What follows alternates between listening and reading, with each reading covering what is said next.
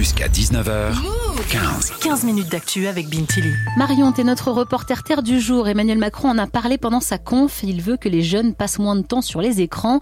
D'après un sondage Opinionway, les 15-25 ans passent en moyenne 4 heures par jour sur leur téléphone, notamment sur les réseaux sociaux. Ça monte parfois même à 8 heures. Mais des jeunes ont fait le choix de n'avoir aucun réseau social. T'as pris ton micro-move pour comprendre leurs raisons. Rémi, 21 ans, a réussi à survivre sans réseau social. Jusque-là, il n'a jamais craqué, n'a téléchargé aucune appli, ni X, ni Instagram, ni Snapchat ou TikTok.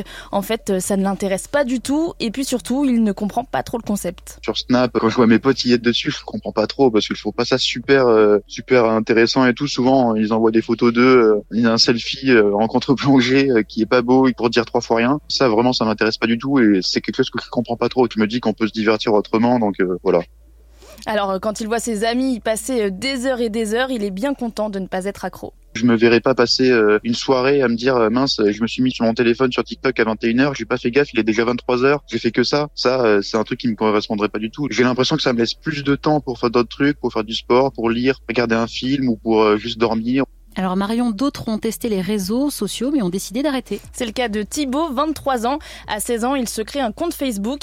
Oui, c'était à la mode il y a quelques années, mais il décide de le supprimer très rapidement, ce Je compte. suis hyper addict, justement. C'est que je perdais trop de temps dessus. Ouais, après les cours, euh, je passais euh, entre une heure et demie, deux heures, et plus le temps passait, plus ça pouvait augmenter. Ça a dû passer à cinq heures euh, par jour, un truc comme ça. Et puis en fait, à un moment, je me suis dit, mais en fait, c'est plus possible. C'est pas du tout sain, quoi. Le déclic d'arrêter, il l'a eu pour reprendre sa vie en main, arrêter de perdre du temps inutilement, selon lui. Surtout que les réseaux sociaux, il trouve ça un peu faux. Ça me fait péter un câble.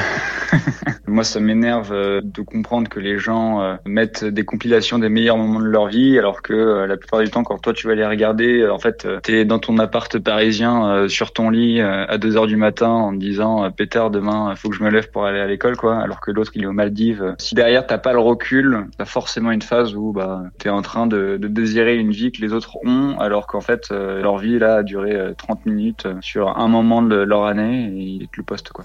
Et c'est justement un des gros points négatifs d'Instagram et compagnie. Selon la psychologue clinicienne Béatrice Copper-Royer, les photos qu'on poste sur les réseaux, eh bien, ce n'est pas la vraie vie. Et il faut en avoir conscience, sinon on a tendance à se comparer aux autres. Les réseaux sociaux sont déjà une espèce de vitrine comme ça où euh, la vie euh, rêvée des gens euh, est étalée et donc euh, il y a toujours le sentiment que les autres ont mieux, que l'herbe est plus verte à côté, surtout chez les adolescents qui sont beaucoup dans des recherches de se repérer par rapport aux autres puisqu'ils savent plus très bien qui ils sont. Il y a une espèce de système comme ça où ils ont toujours l'impression que euh, les autres ont plus de chance, sont mieux, sont plus beaux, sont plus voilà.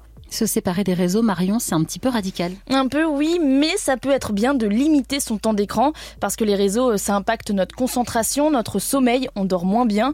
Donc on peut mettre en place des petites astuces pour réduire le temps qu'on passe dessus. Sabine Duflo est aussi psychologue clinicienne et voici ce qu'elle conseille à ces jeunes patients qui se plaignent de trop traîner sur leur téléphone. Elle leur recommande de l'éteindre pendant la nuit. et pas le mettre sur vibreur parce que à ce moment-là, s'il n'est pas vraiment éteint, tu vas entendre les notifications. Le simple fait que si tu puisses être appelé, tu vas avoir un sommeil de moindre qualité. Donc, essaye au moins de pas être euh, asservi à l'objet euh, durant la nuit, de préserver ton sommeil. Ce que je conseille, c'est d'acheter ou de récupérer un réveil euh, classique pour pouvoir justement éteindre son téléphone portable la nuit complètement Voilà, le but, hein, ce n'est pas de les supprimer complètement les réseaux, parce qu'il y a quand même des aspects positifs à les utiliser. Ils permettent de garder le lien avec ses proches, mais ils ont aussi permis de libérer la parole avec le hashtag MeToo par exemple, ou bien de créer des mouvements de soutien entre certaines communautés comme les LGBT. Merci beaucoup Marion pour ce reportage. Move. Du lundi au vendredi, 18h45, 19h. 15 minutes d'actu avec Bintili.